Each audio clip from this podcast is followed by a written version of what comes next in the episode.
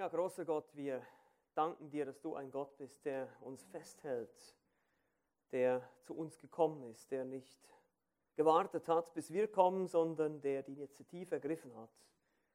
Und Liebe, wahre Liebe, ergreift immer die Initiative. Das sehen wir bei dir, in deinem Leben, deinem Sterben, deiner Auferstehung. Alles hast du getan für uns.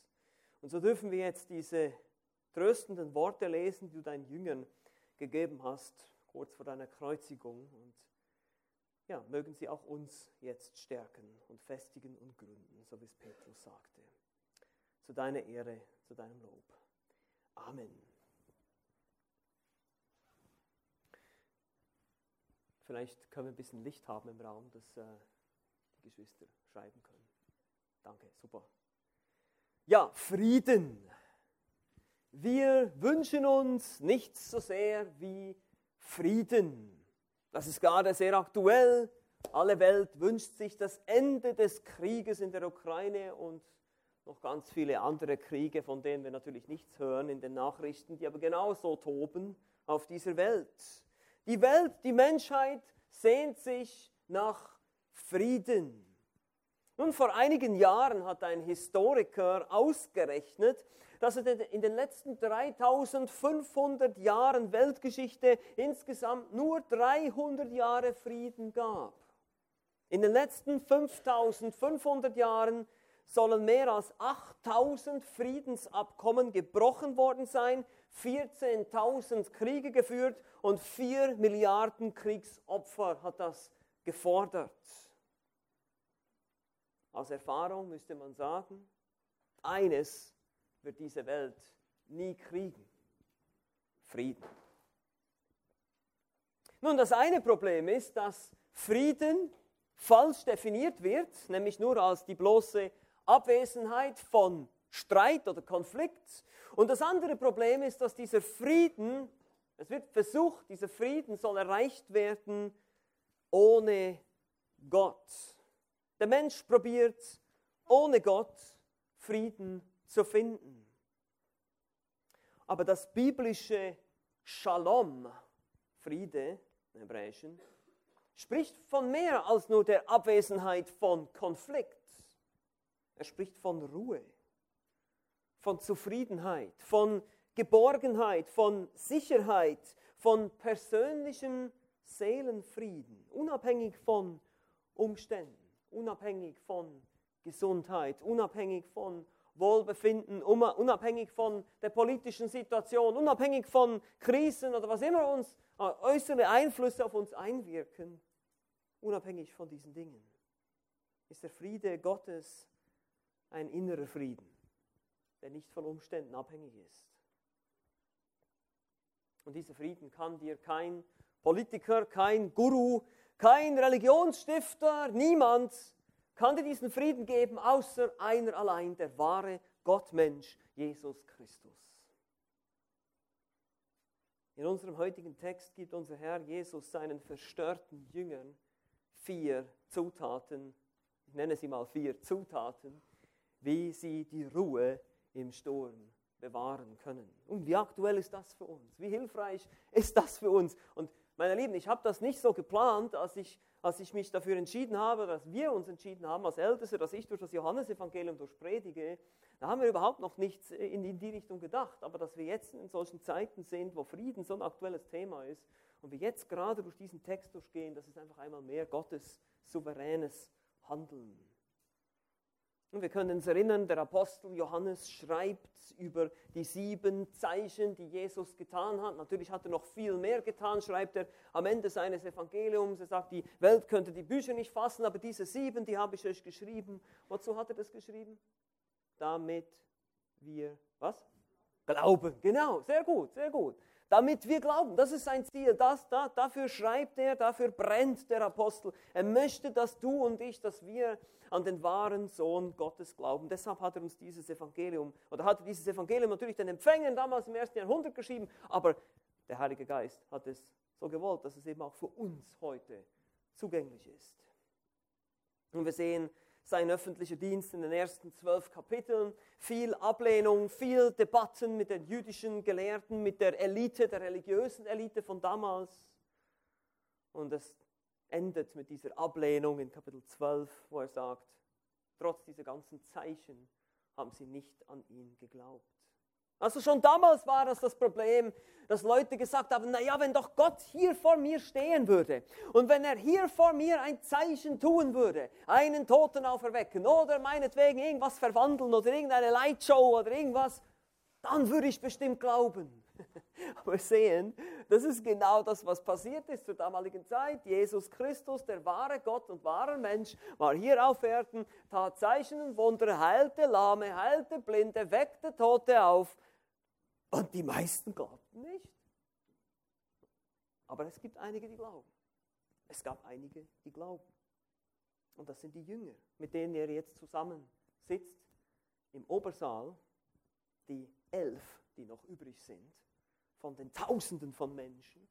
Es ist auch erstaunlich, immer wieder zu sehen, wie, wie wenige es sind, die diesen schmalen Weg finden, wie wenige Menschen es sind, die, die noch zu Jesus halten. Das ist immer schon so gewesen, es ist eine Minderheit und hier sehen wir das auch schon gleich von Anfang an. Von all den tausend Menschen. Stellt euch schon mal vor die 5000, das waren ja sogar noch mehr, waren ja wahrscheinlich 20.000, die, die dieses Brot, diese wunderbare Brotvermehrung, wo, wo sind die jetzt? Wo sind die? Wo sind die alle? Nur noch elf sind bei ihm.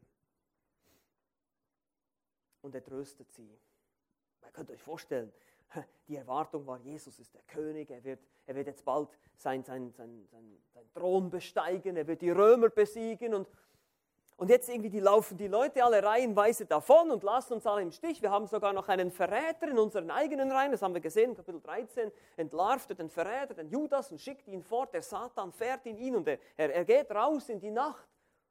Und jetzt sind nur noch wir elf, ein kleines Häufchen. Was, was soll das, was wird das? Wird das werden? Und Jesus, Jesus spricht plötzlich immer wieder von seinem, und das hat er vorher ja auch schon gemacht, aber sie haben das ja nie so wirklich verstanden. Er spricht von seinem Weggang. Ich gehe weg. Was, jetzt willst du uns auch noch verlassen? Nur noch eine kleine Weile bin ich bei euch, heißt es in 13, 33. Das muss den Jüngern Angst gemacht haben. Was sollen wir denn ohne unseren Herrn jetzt machen? Und das ist der Zeitpunkt, wo es erst einmal Trost braucht um die Jünger zu beruhigen. Jesus eben nicht nur Prediger, sondern auch mitfühlender Seelsorger tröstet seine Jünger hier in der Rede im Obersaal. Wir haben vieles gesehen, wie gesagt, im Kapitel 13, die Fußwaschung und die, die Demonstration der Demut, die Entlarvung des Verräters und das Gebot der Liebe. Aber hier im Kapitel 14 beginnt er diese Trostrede und wir haben letztes Mal und vorletztes Mal gesehen, Trost kommt einerseits durch seine Person. Also Jesus selbst, wer er ist. Das ist in den ersten 14 Versen. Die berühmte Aussage, ich bin der Weg und die Wahrheit und das Leben. Jesus ist der Weg, er zeigt dir den Weg. Du, du kannst beruhigt sein, er hat alles im Griff. Es ist nicht alles außer Kontrolle geraten, auch wenn es vielleicht gerade so aussieht jetzt in diesem Moment. Ja, für die elf Jünger sah das wirklich so aus. Es gerät alles außer Kontrolle. Das, das fällt ja alles wie ein Kartenhaus zusammen. Die Leute glauben nicht, alle verlassen uns. Was ist denn hier los? Wie soll denn dieses Königreich überhaupt zustande kommen? Das wird ja nie was hier mit uns. Also diese, diese, ganze, diese ganzen Ängste und Sorgen, das kann man sich so richtig vorstellen. Und dann kommt die Zusage der Kraftquellen. Das haben wir letztes Mal angeschaut in Versen 15 bis 26 wo er von dem Beistand spricht, dem Tröster, dem Helfer. Manche Übersetzungen sagen einfach nur der Paraklet, weil das ist das griechische Wort, Parakletos. Das bedeutet eben dieser, dieser tröstende, beistehende Helfer, der zu, de, zu, deiner, zu deiner Seite kommt und dich all diese Dinge erinnert. Er wird sie auch an das Wort erinnern, das Jesus sie gelehrt hat und sie werden das niederschreiben und für, für künftige Generationen aufbewahrt werden. Aber jetzt, Jesus wie er ist. Er ist nicht knauserig, wenn es darum geht, mit Segnungen und mit tröstenden Worten uns zu helfen und uns zu stärken. Legt noch einen oben drauf, sozusagen. Deshalb nenne ich das jetzt so eine Art Zutat hier. Wenn ihr das alles versteht und glaubt und wenn der Beistand dann gekommen ist, der Heilige Geist gekommen ist, wir können uns erinnern, letztes Mal der Heilige Geist kam und die Jünger verstanden zum ersten Mal die ganzen Zusammenhänge des Alten Testaments, die, die Prophezeiungen auf Jesus und Petrus steht auf zu Pfingsten und predigt drauf los und er zitiert Schriftstelle um Schriftstelle um Schriftstelle und das macht alles plötzlich Sinn. Ich kann das jetzt alles verstehen. Was denkst du, woher er das hatte? Er hat Jesus zugehört, aber es hat irgendwie nicht so, die, die, die, versteht ihr, die Punkte verbinden. Es war irgendwie so, ja, ich verstehe das, Jesus ist der Messias, wir sehen die Zeichen, wir glauben an dich, Jesus, aber irgendwie, und jetzt plötzlich, natürlich, das Alte Testament sagte doch, er müsste zuerst sterben, um für die Sünden zu bezahlen. Das war doch alles Jesaja 53 und so weiter. Das hätten wir doch eigentlich wissen sollen, wir Juden. Aber das war nicht so, bis der Heilige Geist kam und ihnen half, das zu verstehen. Und so gibt es hier als Resultat, als Konsequenz, wie gesagt, ich nenne es jetzt hier mal Zutaten, Frieden basierend auf dem Bewusstsein dieses Erlösungswerkes. Wenn ihr das versteht, wenn ihr versteht, wer ich bin, sagt Jesus, ich bin der Weg, die Wahrheit, ich das Leben und ich, ich gebe euch, ich sende euch diesen Beistand, den Heiligen Geist, der euch von innen kräftigen wird, wenn ihr das alles versteht, wie, wie komplett und wie vollkommen dieser Plan ist, Eben gerade nicht, es ist alles in die Hose gegangen. Eben gerade nicht, es ist alles außer Kontrolle geraten. Nein, im Gegenteil, es passiert alles genau nach Plan hier. Und ihr werdet es noch sehen. Und ihr werdet staunen und ihr werdet euch, und ihr würdet euch jetzt schon freuen, sagt er in diesem Text hier, den wir heute gemeinsam studieren. Ihr, würdet, ihr würdet euch jetzt schon freuen, wenn ihr es irgendwie verstehen, wenn ihr es wirklich verstehen würdet. Wie gesagt, sie glaubten, aber sie verstanden noch nicht alles und deshalb musste er ihnen noch mehr Hilfe geben. Und so lernen wir auch für uns heute hier vier Zutaten, um die Ruhe im Sturm zu bewahren. Vier Zutaten. Wir fangen gleich an mit Nummer eins. Nummer eins ist ein übernatürlicher Frieden. Das ist Vers 27. Hier heißt es: Frieden hinterlasse ich euch, meinen Frieden gebe ich euch. Nicht wie die Welt gibt, gebe ich euch. Euer Herz erschrecke nicht und verzage nicht. Frieden hinterlasse ich euch. Das ist letztlich der Friede mit Gott. Jesus wird den Heiligen Geist senden. Dieser kommt in alle, die glauben. Das haben wir in den Versen davor gesehen. Das ist ja hier in diesem Zusammenhang mit Vers 25 und 26, wo er nochmal von dem Beistand spricht, dass er sie alles lehren wird und an alles erinnern wird. Das ist die Voraussetzung für diesen Seelenfrieden. Nun, seit dem Garten Eden befindet sich der Mensch im Krieg mit Gott. Das ist unser größter Krieg, den wir eigentlich haben in dieser Welt. Das, ist nicht, das sind nicht die Kriege, die wir untereinander, es ist der Krieg gegen Gott. Wir sind Feinde Gottes. Wenn wir geboren werden in dieser Welt, sind wir Sünder. Das heißt, wir sind gegen Gott. Wir sind natürlich in unserem Herzen Rebellen. Wir wollen nicht das tun, was Gott sagt. Wir wollen uns ihm nicht unterordnen. Das ist leider unser Problem, unser größtes Problem. Alles andere sind eigentlich nur Auswirkungen und Konsequenzen. Die ganzen Kriege, die ganze, das ganze Elend dieser Welt geht auf das zurück, was wir im Herzen haben, unser Problem. Wir sind Feinde Gottes. Aber Gott ist bereit, dir den Frieden anzubieten. Er will Frieden machen mit dir. Und so ist Jesus, der Christus, gekommen, der Sohn Gottes, um am Kreuz zu sterben und dieses Sühnewerk, da an diesem Kreuz bezahlte er für diese Schuld und diese Rebellion von uns. Und wenn du das glaubst, dann hast du Frieden mit Gott. Das sagt der Römerbrief, Kapitel 5. Wir haben Frieden mit Gott. Wir sind versöhnt mit Gott. Es gibt nichts mehr, was zwischen dir und Gott steht. Es gibt für ihn keinen Grund mehr, am Tag des Gerichts dich in die ewige Hölle zu verdammen, so wie er das eigentlich tun müsste, weil wir nämlich alle seine Gebote gebrochen haben und gegen einen ewigen, heiligen Gott verstoßen haben und deshalb auch eine ewige Strafe verdienen. Aber das wird nicht geschehen, weil du hast Frieden mit Gott. Römer 5, Vers 1. Da wir nun aus Glauben gerechtfertigt sind, so haben wir Frieden mit Gott durch unseren Herrn Jesus Christus. Und dieser objektive Frieden, der führt dann zum erfahrenen, subjektiven Frieden. Ein, zum Beispiel der, der Frieden eines beruhigten Gewissens. Die Sündenlast ist weg, die Schuld ist weg. Das Bewusstsein, ein Kind Gottes zu sein, welches nun diesen besonderen Schutz und diese besondere Führung durch diesen wunderbaren Hirten genießt. Ja genau, Gott möchte, dass du ihn genießt. Das ist, das ist wichtig, dass wir das verstehen. Wir möchten, er möchte, dass wir, das, dass wir uns freuen. Ja, es steht immer, wir haben gelesen, Philipper 4, Paulus sagt auch, freut euch im Herrn, genießt den Herrn, genießt das, dass ihr Kinder Gottes sein dürft. Das ist schon ein bisschen eine andere Perspektive, oder? Als wenn wir immer so rumjammern, oh, unser Alltag, und dann ziehen wir all diese Probleme und Schwierigkeiten, die gehen nicht einfach weg, das weiß ich, die sind alle immer noch da. Aber die Perspektive ist anders. Diese geistlichen Dimensionen sind derart wertvoller als alles, was wir an Scheinfrieden auf dieser Welt haben können. Das ist der Friede, von dem Paulus eben in Philipper 4, was wir gerade gelesen haben, es ist der Friede Gottes, der allen Verstand übersteigt.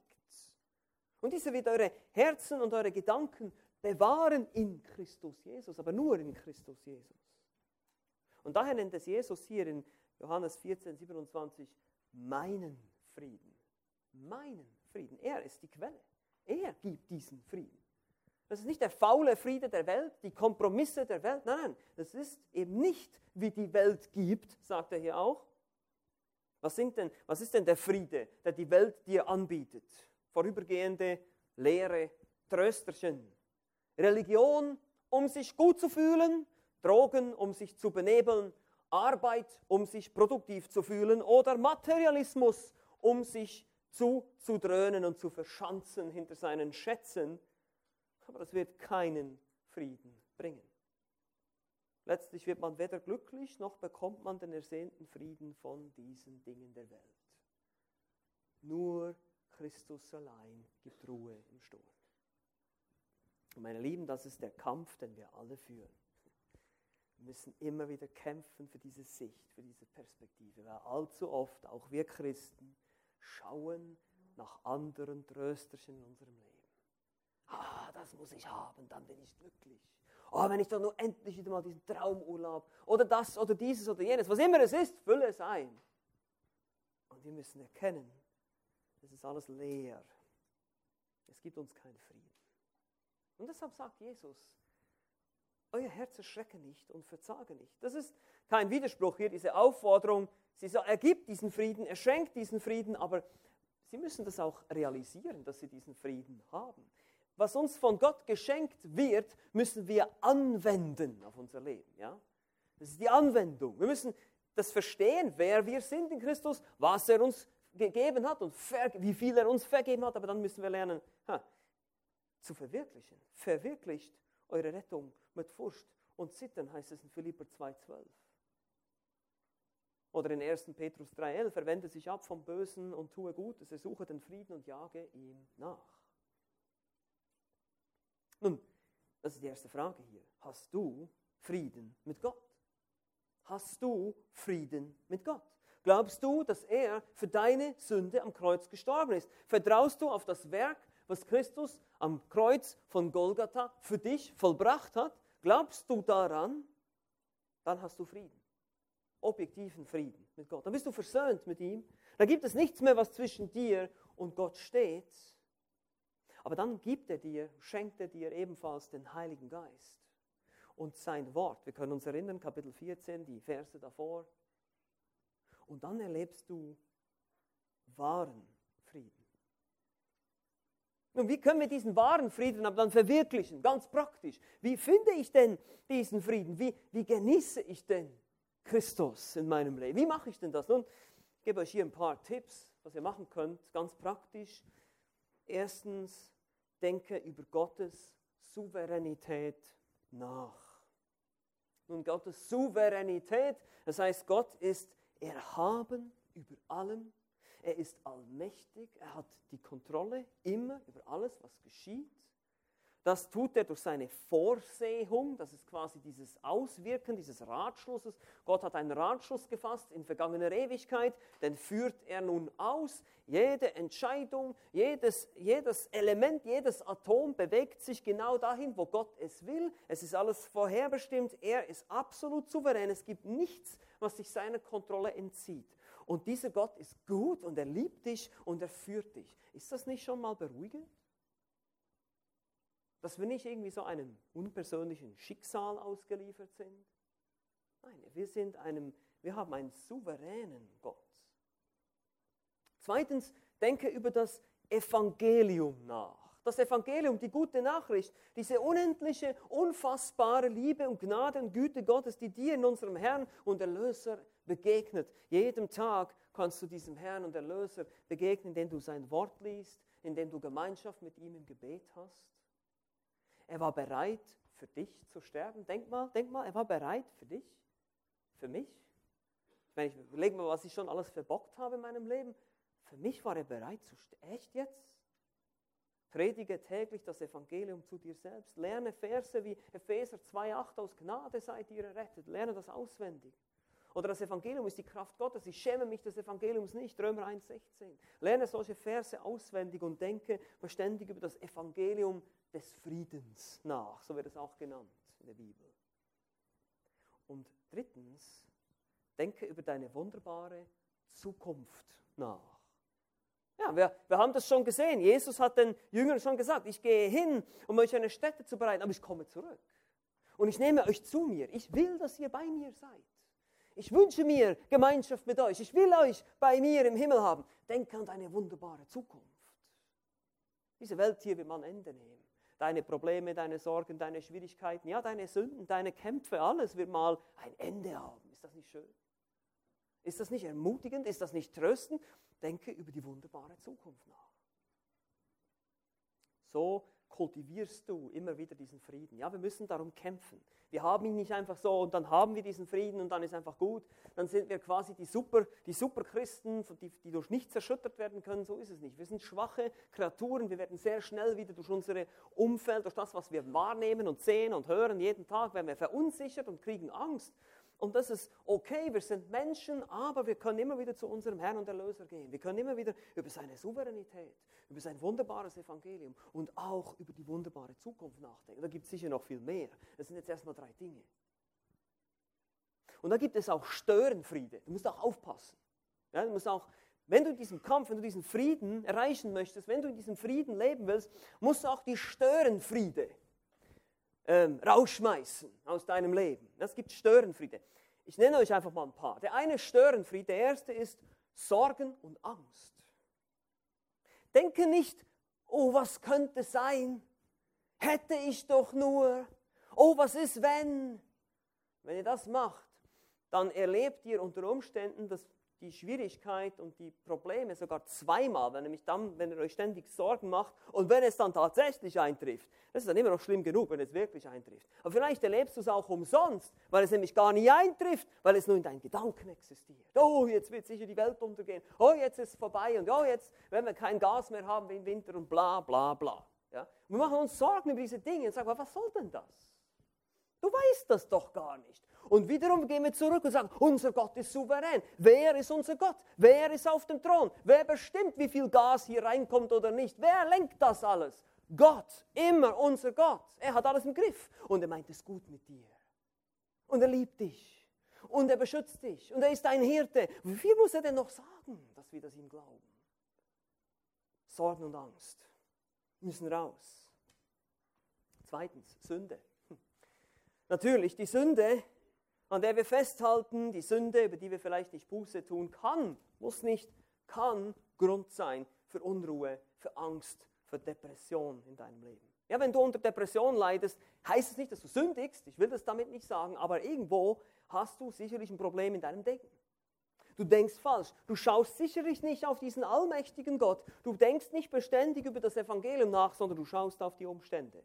Oder du hörst auf deine Gefühle was dir deine innere Stimme sagt. Oder du hörst sogar Stimmen. Tja, die Frage ist, auf welche Stimme wollen wir denn hören? Auf die Stimme der Wahrheit oder auf mein Gefühl? Sünde kann uns behindern. Prüfe, lass, prüf, lass uns prüfen einfach und bekennen und Buße tun. Drittens, was auch möglich ist, falsche Lehre.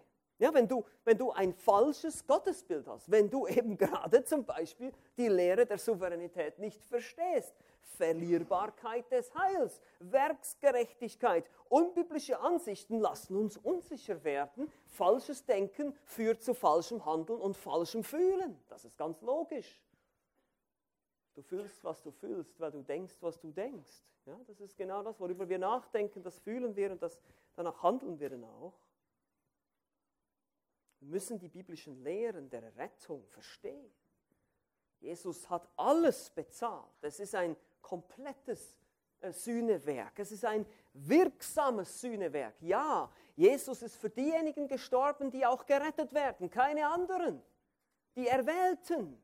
Und die sind sicher, die können nicht verloren gehen. Jesus sagt, äh, niemand kann sie aus meiner Hand reißen. Niemand kann sie aus der Hand meines Vaters reißen und der Vater zieht sie und so weiter. Lies das ganze Johannesevangelium nochmal durch. Jesus ist ganz klar auf der Seite derer, die an die biblische Erwählungslehre glauben. Ist doch klar. Das ist eine wunderbare, eine Sicherheit, die wir haben, weil sonst, wenn Gott nicht souverän ist, dann haben wir wirklich Grund für Angst. Dann haben wir Grund für Sorgen. Dann sitzt unser Gott da oben im Himmel und bippert und uh, hoffentlich entscheiden die sich jetzt richtig und was machen die jetzt da wieder und diese Menschen und ich habe überhaupt keine Kontrolle. Das ist nicht unser Gott. Was ist das für ein Gottesbild? Was soll denn das? Was ist das für ein Gott? Das ist kein Gott, das ist ein Mensch. Nein, unser Gott ist mächtig, er ist souverän, er, er hat alles unter Kontrolle. Und deshalb müssen wir das verstehen. Aber wenn du das nicht verstehst, dann kann es sein, dass du eben Sorgen und Angst in deinem Leben hast. Und viertens gibt es natürlich die falsche Perspektive. Eben wenn Menschen oder Umstände, ihr könnt euch das so merken, wenn Menschen und Umstände groß sind, dann wird Gott ganz klein.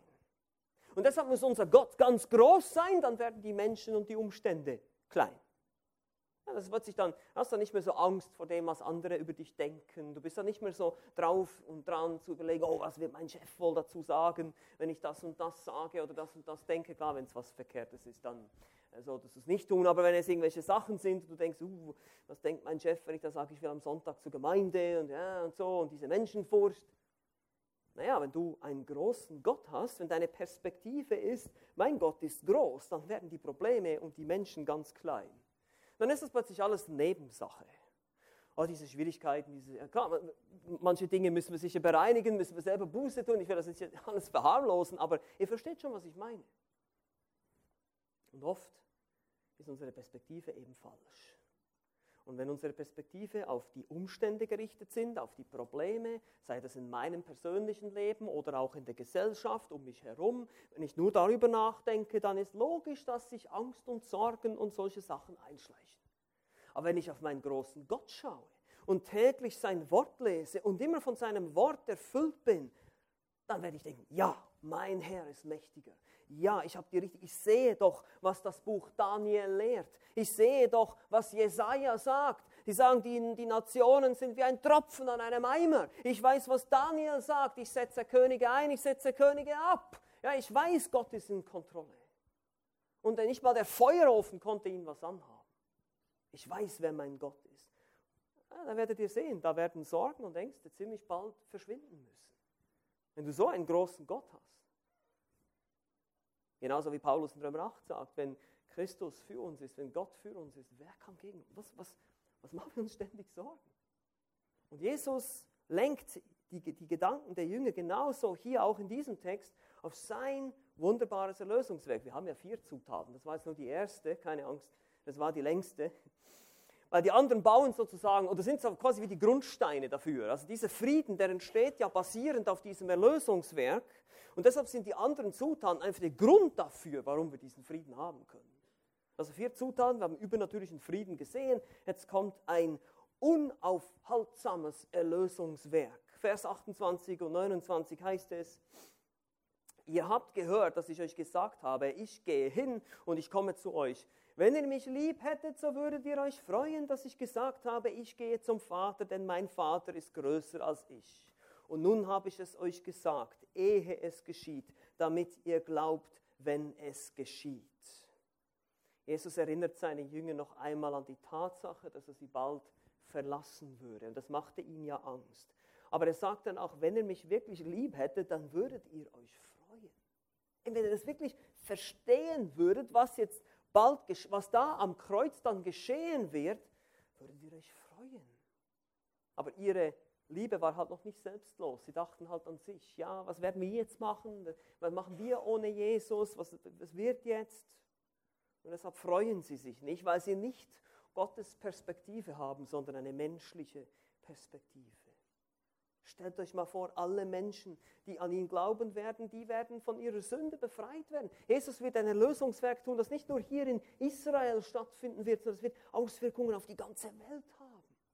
Ihr solltet euch freuen. Ich gehe zum Vater, um mich dann wieder auf meinen himmlischen Thron zu setzen, denn mein Vater ist größer als ich. Damit will Jesus nicht sagen, dass er nicht Gott ist. Manche ich habe sogar die Zeugen Jehovas verwenden diesen Vers auch dafür. Aber damit spricht er von seiner Rolle als ewiger Sohn. Jesus hat schon ein paar Mal deutlich gemacht, dass er selber Gott ist. Gerade in, in den Versen davor, wo er mit Philippus spricht, sagt er zu ihm, äh, du fragst nach dem Vater und ich bin schon so lange bei dir. Also er macht das ganz deutlich, dass er Gott ist. Aber das ist seine Rolle als ewiger Sohn Gottes hat er sich dem Vater untergeordnet und ihn geliebt. Und er zeigt es hier auch auf. Jesus wird zum Vater zurückkehren und er wird da dieselbe Herrlichkeit haben. Und darüber sollten sich die Jünger freuen. Und er sagt auch, ich habe es euch jetzt gesagt, ehe es geschieht, damit ihr glaubt, wenn es geschieht. Nun, das werden Sie dann verstehen, wenn der Beistand kommt, wenn Sie sich erinnern, stimmt, er hat uns das alles gesagt. Und er hat es vorausgesagt und es ist eingetroffen. Seht ihr das? Wie souverän unser Gott ist? Das ist kein Plan B, das ist kein Unfall, dass Jesus ans Kreuz ging. Er war nicht irgendein so Opfer von Ungerechtigkeit. Nein, das war der Plan. Dem, nach dem Vorsatz dessen, der alles wirkt, nach dem Ratschluss seines Willens, Epheser 1, Vers 11. Und deshalb ist es ein unaufhaltsames Erlösungswerk. Nicht nur da in den Anfängen, sondern bis heute, meine Lieben, ist es ein unaufhaltsames, unstoppbares Erlösungswerk. Warum konnte Paulus im Gefängnis in Rom sitzen und von Freude schreiben? Philipperbrief. Gefängnisbrief, ja. Für mich ist Christus das Leben, das Sterben ein Gewinn.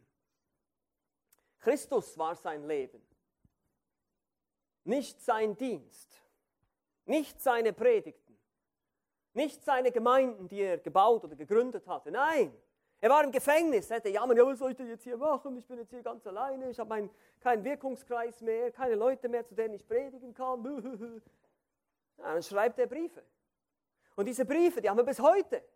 Gott sagt, ja, ich möchte, dass du auch ein paar Briefe schreibst, weil für die späteren Generationen, die dann auch noch davon profitieren werden. Ja, das alles konnte Paulus ja da nicht sehen, aber Gott hat es schon geplant, das zu tun. Der dreieinige Gott, der letztlich mit all seinen Personen beteiligt ist an diesem Erlösungswerk, ist nicht aufzuhalten. Alle diejenigen, die der Vater erwählt hat, ziehen wird, die der Geist regenerieren wird, die, für die Christus gestorben ist, die werden gerettet werden. Egal, ob ich im Gefängnis festsitze oder ob ich krank zu Hause bin oder ob ich denke, ich kann was tun für den Herrn, ich bin nicht der Retter und du auch nicht. Es gibt nur einen Retter und das ist unser Herr Jesus. Und er wird sein Werk vollbringen. Er wird es tun. Er wird seine Gemeinde bauen. Mit uns oder ohne uns und meistens trotz uns. Er kennt den Spruch. Aber wenn du für Jesus lebst, kannst du nur gewinnen. Weil es eben unaufhaltsam ist. Die Dinge, die er tut, wenn du Teil seines Werkes bist, seiner Gemeinde bist, ist es unaufhaltsam, egal was passieren wird. Wenn du es aber nicht tust, wenn du nicht für ihn lebst, dann sage ich dir, wirst du garantiert enttäuscht werden. Garantiert. Und ihr kennt ja das Wort enttäuscht, das ist enttäuschen. Also die Täuschung wird weggenommen, du wirst plötzlich die Wahrheit sehen, du wirst erkennen, oh, das hat alles nichts gebracht. Enttäuscht. Also, es ist ein übernatürlicher Frieden, es ist ein unaufhaltsames Erlösungswerk. Und drittens haben wir einen hilflosen Feind. Vers 30. Seht euch das an. Hier ist es, ich werde nicht mehr viel mit euch reden, Denn es kommt der Fürst dieser Welt und in mir hat er nichts. Ich werde nicht mehr viel mit euch reden, heißt nicht, dass er jetzt hier gleich die Rede beendet, sondern es heißt einfach, ja, es weist auch auf dieses baldige Ende hin. Es wird jetzt wirklich nicht mehr viel kommen. Am nächsten Morgen wird er schon äh, dann verraten werden und verhaftet werden und gekreuzigt werden. All diese Dinge kommen jetzt gleich auf sie zu. Und der Beistand wird dann diese Rolle übernehmen. Das heißt, der Heilige Geist wird dann ihr Beistand sein, nicht mehr Jesus selbst, obwohl er natürlich durch den Geist auch in ihnen wohnen wird. Und dann sagt er, es kommt der Fürst dieser Welt. Und das ist der Teufel. Er ist der Fürst dieser Welt. Er ist der Gott dieser Welt. Die ganze Welt befindet sich in dem Bösen, heißt es in Johannes, 1. Johannes 5, 19. Und das heißt nicht, dass Gott nicht souverän ist. Der Teufel ist Gottes Teufel, sagt der Luther. Aber trotzdem lässt Gott ihn gewähren, gewisse Dinge tun. Aber das Interessante ist, und das ist das Spannende an der ganzen Geschichte, dieser Feind, egal was er tut, und das muss den richtig aufregen, egal was der Teufel tut, es dient immer der Herrlichkeit Gottes. Das ist unfassbar. Egal was er macht. Er bringt den Sohn Gottes ans Kreuz, er nagelt ihn da fest und denkt, ha, jetzt habe ich es geschafft. Und bam, die größte Niederlage. Unser Gott ist einfach so gut. Unser Gott ist so weise und so souverän, er ist nicht zu schlagen. Leg dich nicht mit unserem Gott an, kann ich dir nur raten. Schließe Frieden mit ihm. Es hat keinen Sinn. Weißt du warum? Gott wird immer gewinnen. Immer. Immer. Er wird immer gewinnen. Hast du keine Chance. Und das sehen wir hier, der größte Feind, der Teufel. Und glaub mir, der Teufel, der ist hunderttausendmal schlauer und intelligenter als du. Der hat tausende von Jahren Erfahrung, wie er die Menschen kaputt machen kann. Der ist ein wirklich sehr durchtriebener, intelligenter Feind. Aber der, er, selbst dieser Feind, dieser durchtriebene, mächtige Engel, Dämon, hat keine Chance. Das ist wie ein Gummiboot gegen ein Kriegsschiff. Keine Chance. Null Chance. Im Gegenteil. Gott wendet es so, dass es zum Heil der Menschen führt. Immer wieder. Der Teufel probiert und Gott siegt.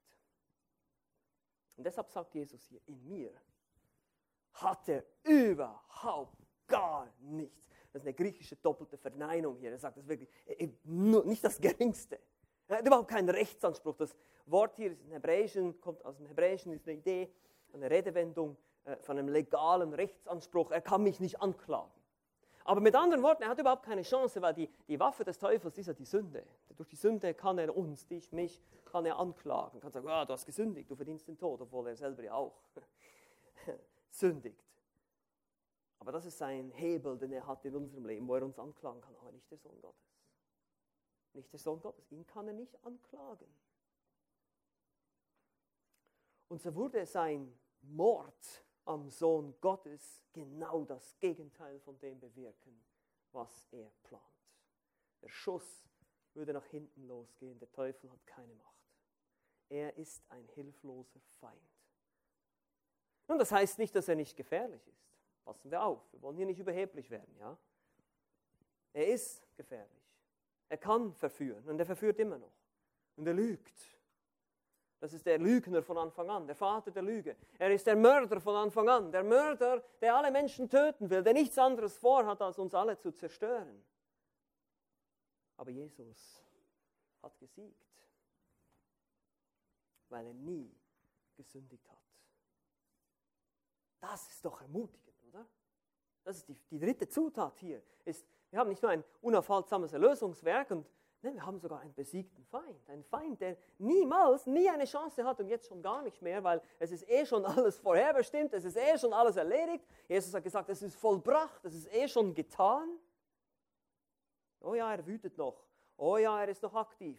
Oh ja, er verführt, er lügt. Aber wisst ihr, was das Interessante ist? Ich konnte das auch schon so oft sehen. Diese lügenden Verführungen, all diese Dinge, die der Teufel tut, der Gott kann das immer wieder drehen.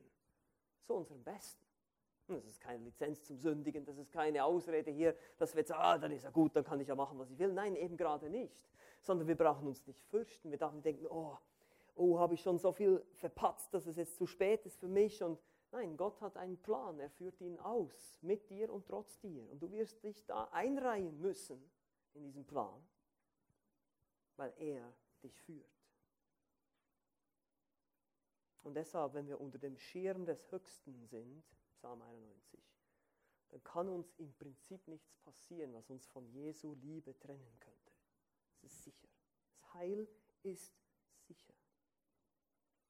Vier Zutaten, um die Ruhe im Sturm zu bewahren. Übernatürlicher Frieden, unaufhaltsames Erlösungswerk, ein hilfloser Feind und viertens ein perfekter Erlöser. Mein Lieben, das ist so wunderbar. Hier in Vers 31 sagt er dann, damit aber die Welt erkennt, dass ich den Vater liebe und so handle, wie es mir der Vater geboten hat. Das ist ein Ziel, damit das geschieht. Und dann sagt er noch, steht auf, lasst uns von ihr fortgehen. Das ist, da wird ein bisschen debattiert darüber, ähm, ob sie hier schon den Obersaal verlassen oder dann erst in Kapitel 18. Äh, ich denke, es macht auch Sinn äh, zu denken, dass sie hier dann aufstehen und losgehen und dann im Spaziergang durch Jerusalem quasi bis zu den Mauern. An Kapitel 18 heißt es dann, sie kommen dann über den Winterbach Kidron, also Kidron-Tal ist schon außerhalb der Stadtmauern von damals und dann Richtung Garten Gethsemane. Kann man sich gut vorstellen, dass er auch unterwegs mit den Jüngern, das hat er ja öfters gemacht, auch sie belehrt.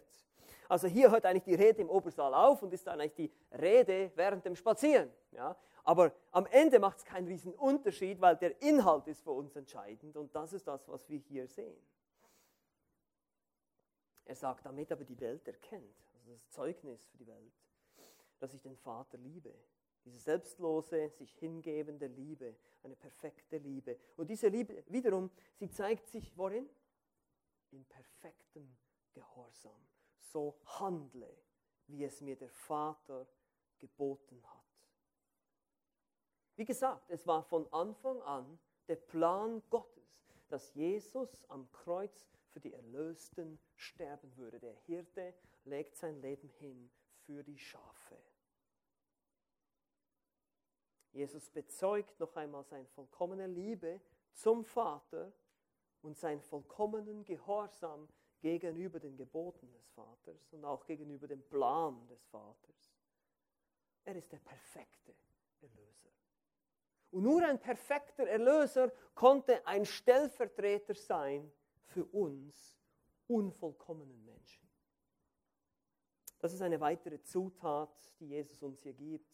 Eine weitere ermutigende Tatsache, wenn du dich mitten im Sturm der Probleme und Schwierigkeiten befindest. Jesus ist perfekt. Alles andere in deinem Leben mag unvollkommen und mühselig und gerade scheint alles zusammenzubrechen, aber es gibt eine perfekte Person. Eine Sache, die sich nie verändert. Jesus.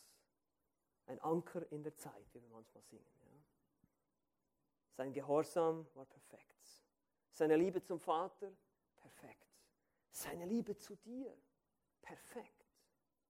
Du kannst nichts hinzufügen, du kannst nichts hinwegnehmen von diesem Werk nichts wegnehmen, auch wenn du mal einen schlechten Tag hast und denkst, oh, heute habe ich wieder so richtig gesündigt, das war jetzt total schlimm. Jesus muss völlig unzufrieden sein mit mir. Nein, ist er nicht. Das ist eine Lüge. Seine Liebe verändert sich niemals zu dir.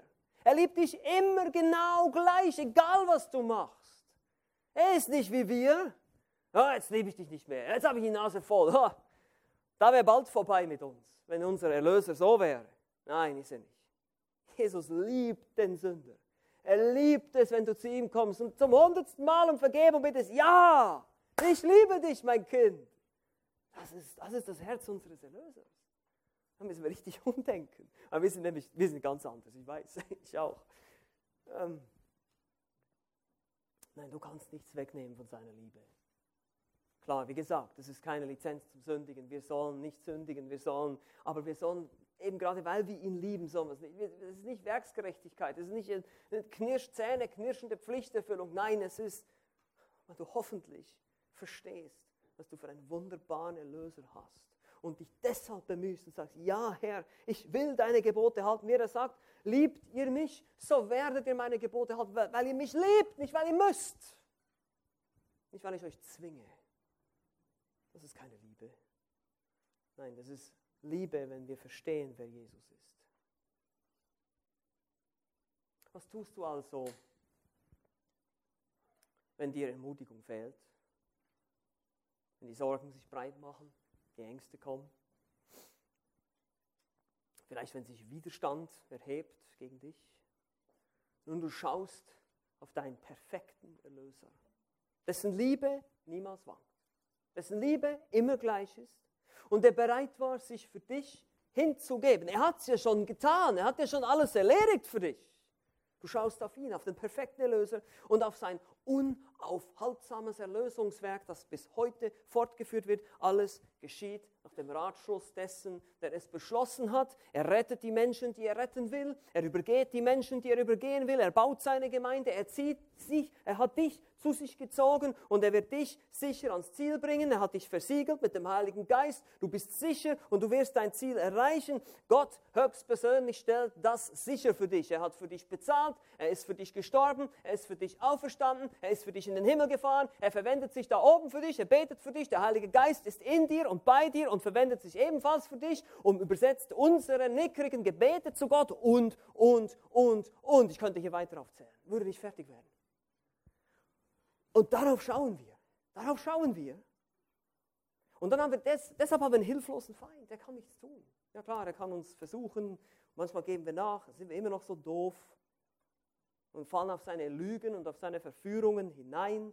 Aber wir können wieder zu unserem perfekten Erlöser gehen und wieder um Vergebung bitten und er wird niemals sagen, na, jetzt habe ich genug von dir. Nein.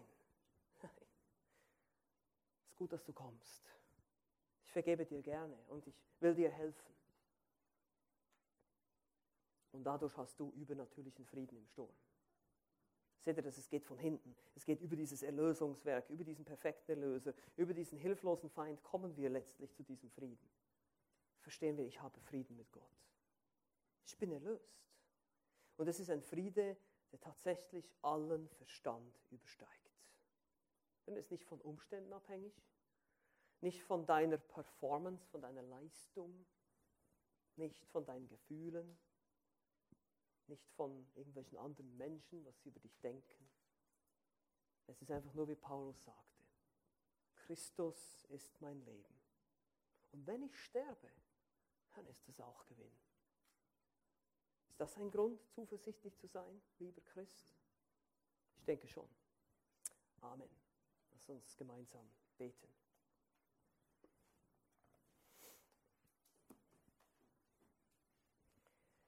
Herr Jesus Christus, wir loben und preisen dich, dass du ein geduldiger, perfekter, vollkommener Erlöser bist. Ja, wenn wir unser Heil verlieren könnten, würden wir es tausendmal am Tag verlieren, Herr. Wir sind nicht fähig, irgendwas zu tun. Kapitel 15 im Johannes Evangelium sagst du dann auch, ohne mich könnt ihr nichts tun, ihr seid wie die Reben am Weinstock.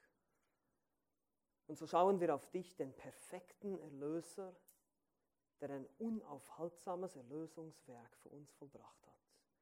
Ein komplettes, ein wirksames Erlösungswerk.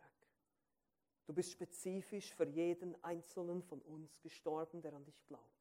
Du hast bezahlt, es ist alles erledigt. Die Schuldschrift ist weg.